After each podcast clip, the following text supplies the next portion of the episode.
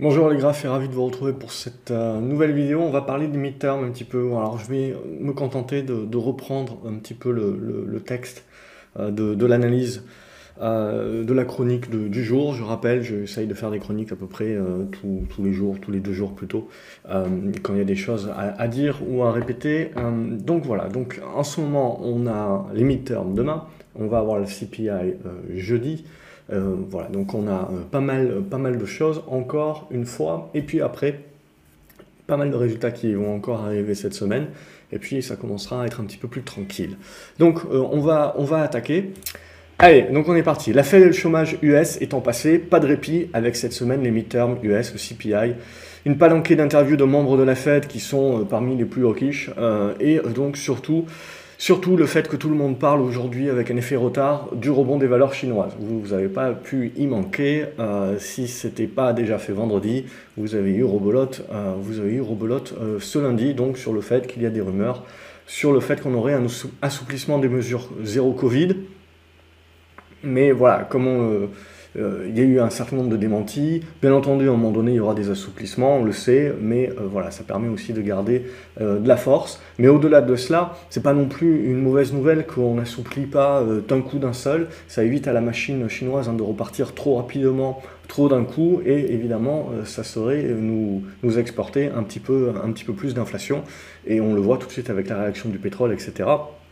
Euh, donc on est toujours dans un marché voilà, qui pour l'instant continue de valider le fait que euh, l'inflation euh, va se résorber, mais pas tout de suite, pas très rapidement, bref, on est encore en mode pic, donc l'inflation reste plutôt haute, et dans un marché globalement aussi qui se dit que pour l'instant l'économie résiste quand même plutôt pas mal, donc on est plutôt en train de valider soft landing. Donc en termes de sous-vague, on est plutôt en mode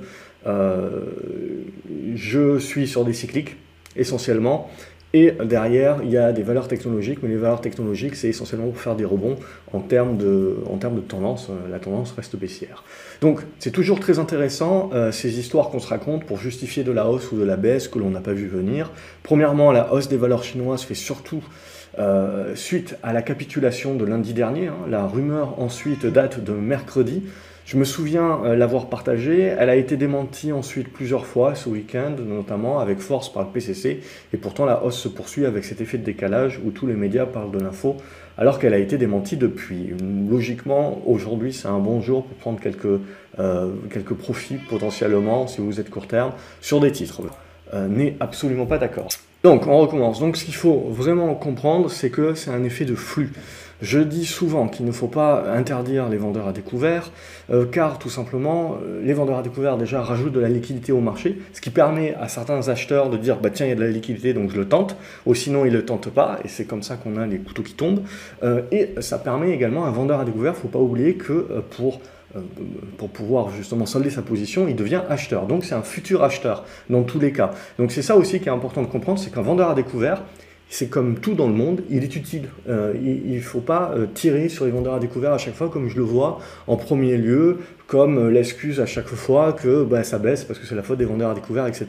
Vendeurs à découvert, de toute façon, si la société, tout se passait bien pour elle, ils ne vendraient pas à découvert. Donc le fait est que l'avantage des vendeurs à découvert, si vous voulez, c'est que ça va augmenter la liquidité sur un titre et qu'à un moment donné, ils vont se racheter. Donc là, en l'occurrence, il ne faut pas omettre que lundi dernier, au sortir du congrès du PCC, où euh, euh, on a eu Xi justement qui est ressorti un petit peu avec, euh, avec les pleins pouvoirs, bon on le savait déjà, on a vu une capitulation sur le marché, mais tout de suite ça a été racheté. Et donc là on a toute la semaine précédente, de toute façon il y a eu des rebonds sur ces valeurs chinoises, et là on a des rumeurs sur l'assouplissement qui ont aidé je dirais le mouvement à un petit peu s'amplifier, mais globalement en fait ce que l'on a surtout c'est un rebond au prorata de la baisse qui ne remet pas en cause la tendance baissière actuelle du justement de, euh, du Hang Seng, etc., donc de la plupart de ces valeurs chinoises.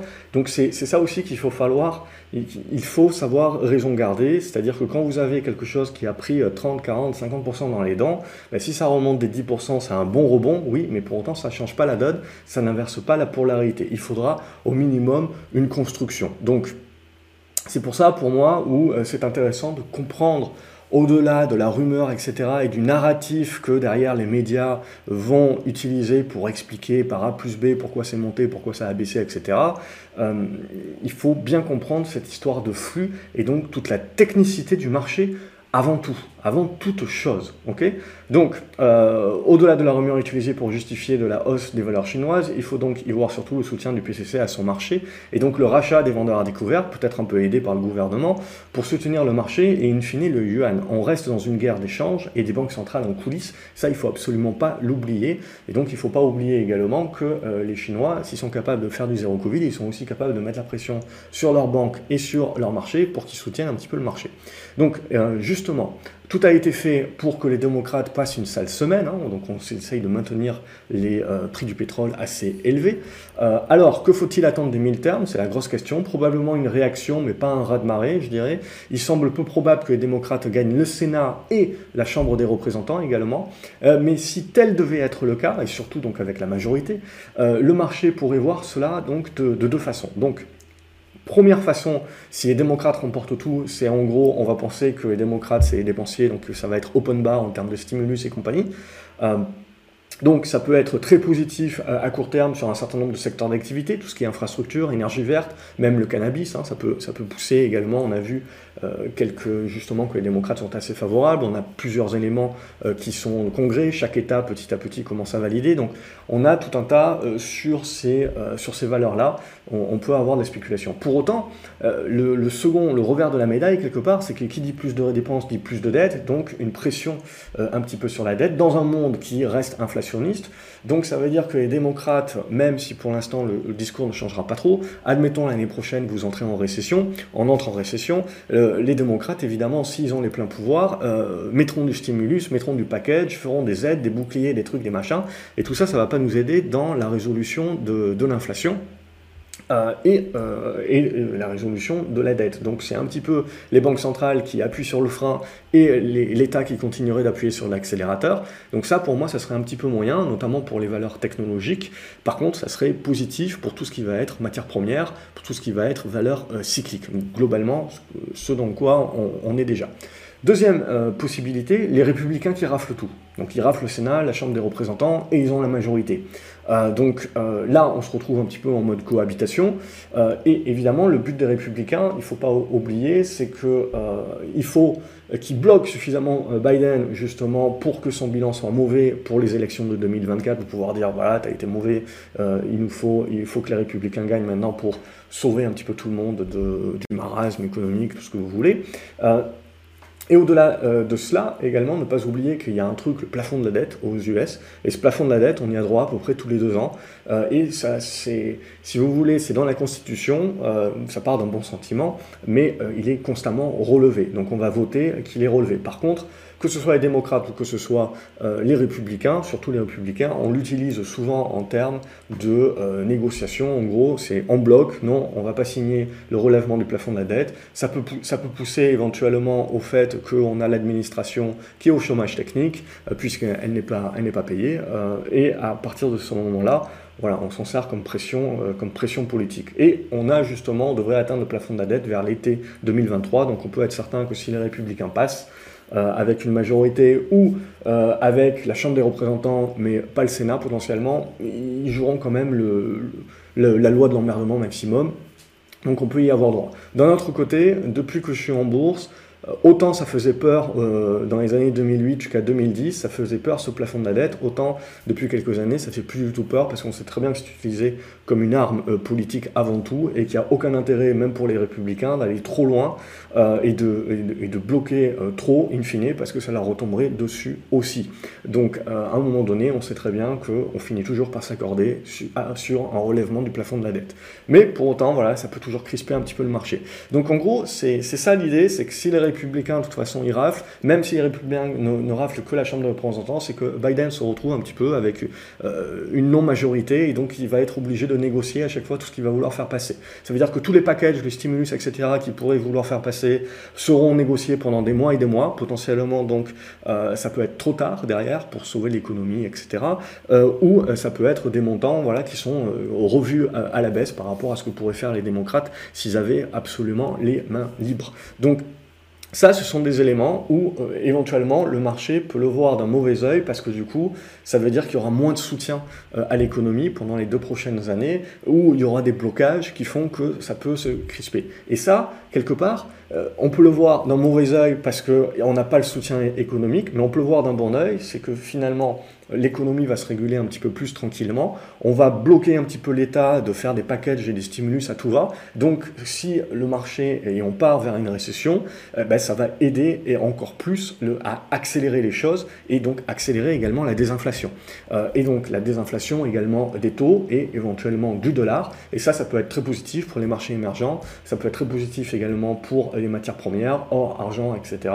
Euh, il y a un certain nombre d'éléments qui peuvent être positifs. De toute façon, d'une manière générale, hors argent, je dirais que ce soit les républicains ou que ce soit euh, les démocrates qui gagnent, je dirais que euh, dans les prochains mois, ça peut être le grand gagnant parce que euh, plus on va dépenser et si on refait du, du QE, etc., pour sauver le monde, ça va être positif pour l'or et l'argent. Et si on dépense moins mais qu'on fait un petit peu baisser justement on arrive dans cette capacité à, faire baisser un petit peu l'inflation, mais surtout le dollar, eh ben, ça peut quand même être positif pas mal pour les, pour les matières premières.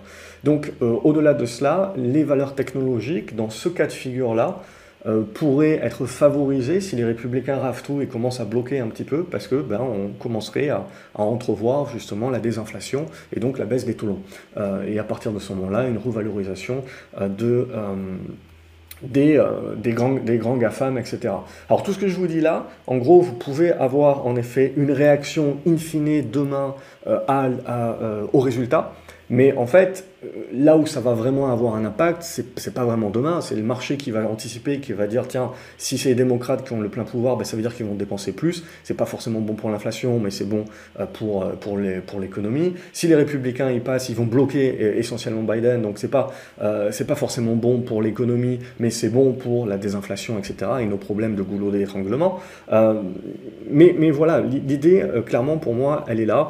c'est que essentiellement le résultat qui risque d'arriver, c'est que les les démocrates vont garder le Sénat euh, et euh, les républicains vont prendre la, Chambre des représentants. Et donc on va se retrouver voilà, avec euh, un gouvernement dans l'obligation de faire une cohabitation et donc d'être dans la négociation. Et si on regarde statistiquement parlant, il faut toujours des statistiques, il faut toujours prendre ça avec des pincettes, mais si on regarde statistiquement parlant, en fait, à chaque fois, que, globalement, quand on a des gouvernements de cohabitation, ben, d'une manière étrange ou pas, euh, on voit que les choses fonctionnent mieux déjà, et euh, pour les marchés également aussi, en règle générale, plus performants. Donc voilà, c'était pour mon petit topo, et pour moi le point essentiel, le point essentiel, et on voit quand on commence à en parler de plus en plus, c'est que ce soit les démocrates qui passent euh, et qui est la majorité, ou que ce soit les républicains qui puissent avoir une vraie force d'opposition, etc., c'est quelle va être du coup la suite sur la question de l'Ukraine. Et ça, ça va être très important pour nous, Européens, et pour revenir investir sur, euh, sur l'Europe. On a vu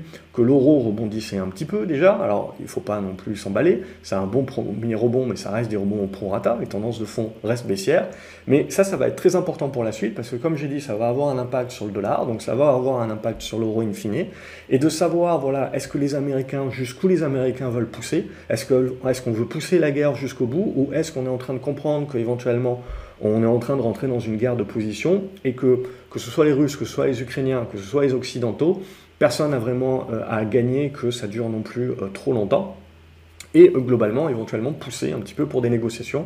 C'est déjà, entre guillemets, ce qui commence un petit peu à droite et à gauche à, à fuiter.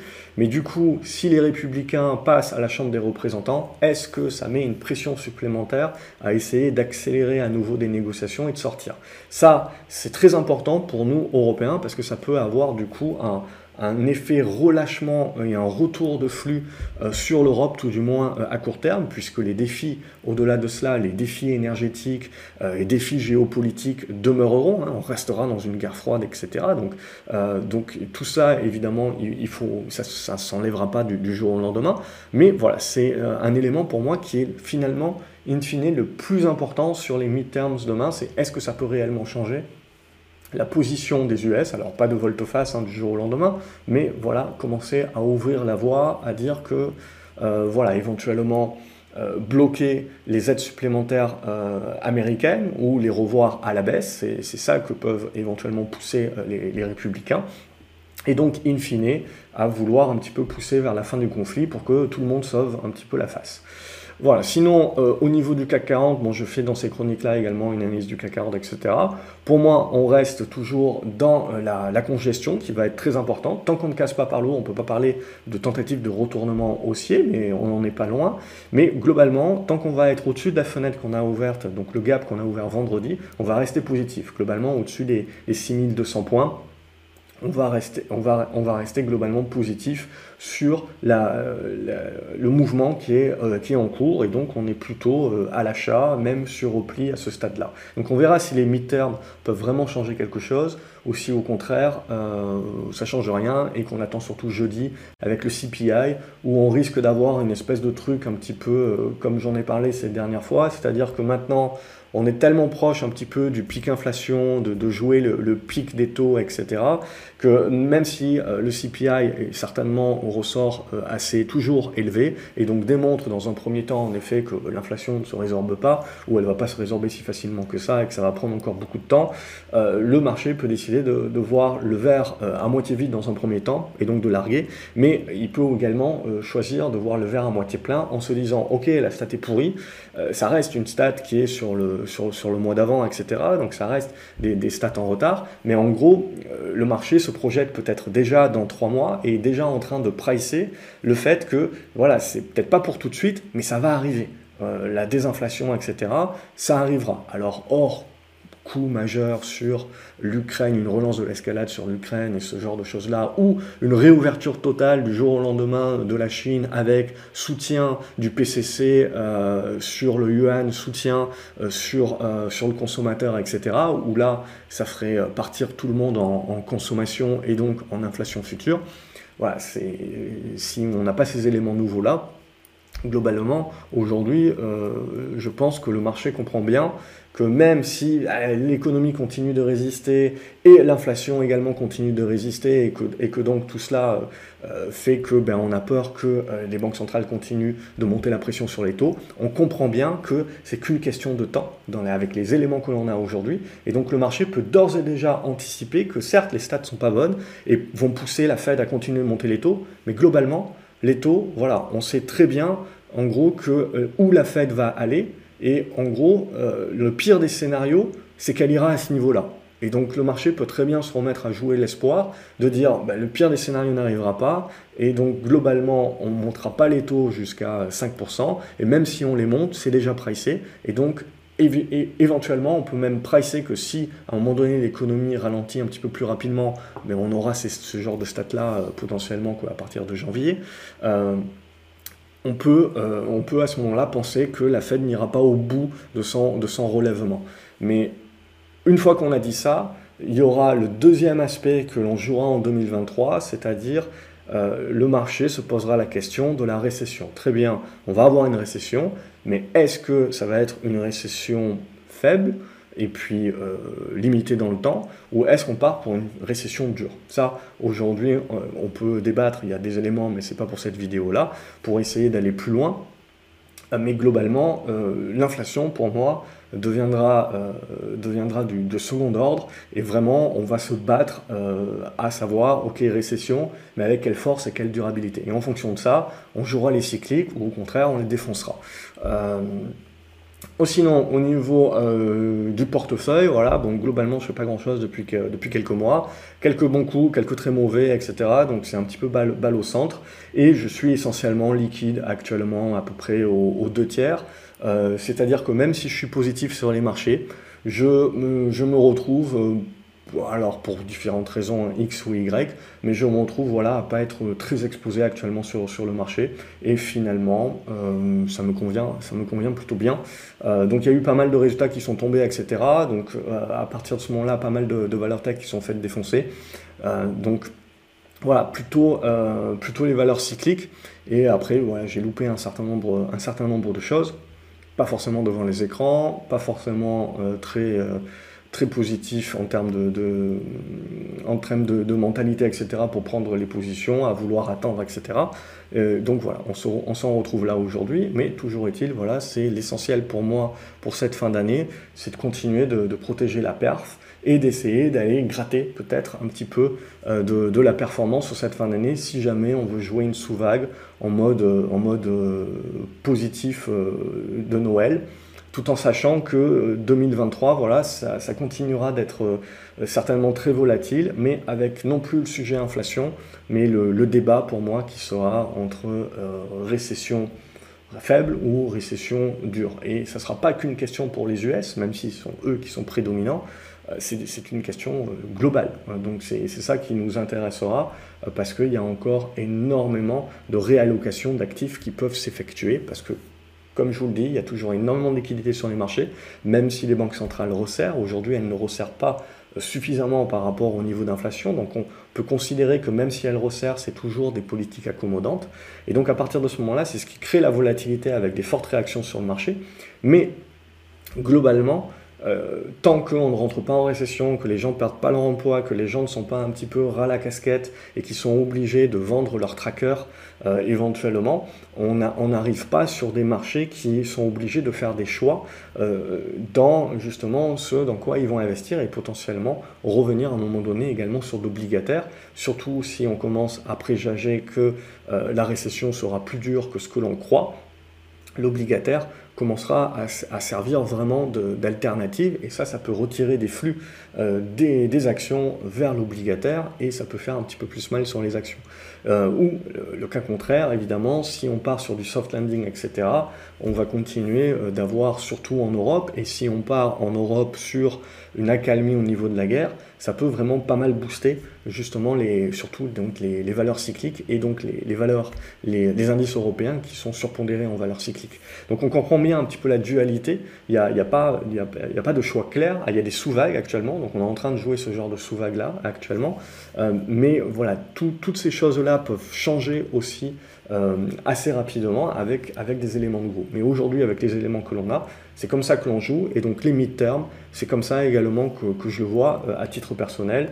Et euh, pour faire cette vidéo également, je me suis basé sur une, une note que m'a fait passer un, membre de l'Académie, Aurélien, je le remercie également. Et voilà, les, scénarios pour moi sont d'une manière assez logique, mais voilà, on voit que beaucoup de fonds, de toute façon, pensent globalement la même chose.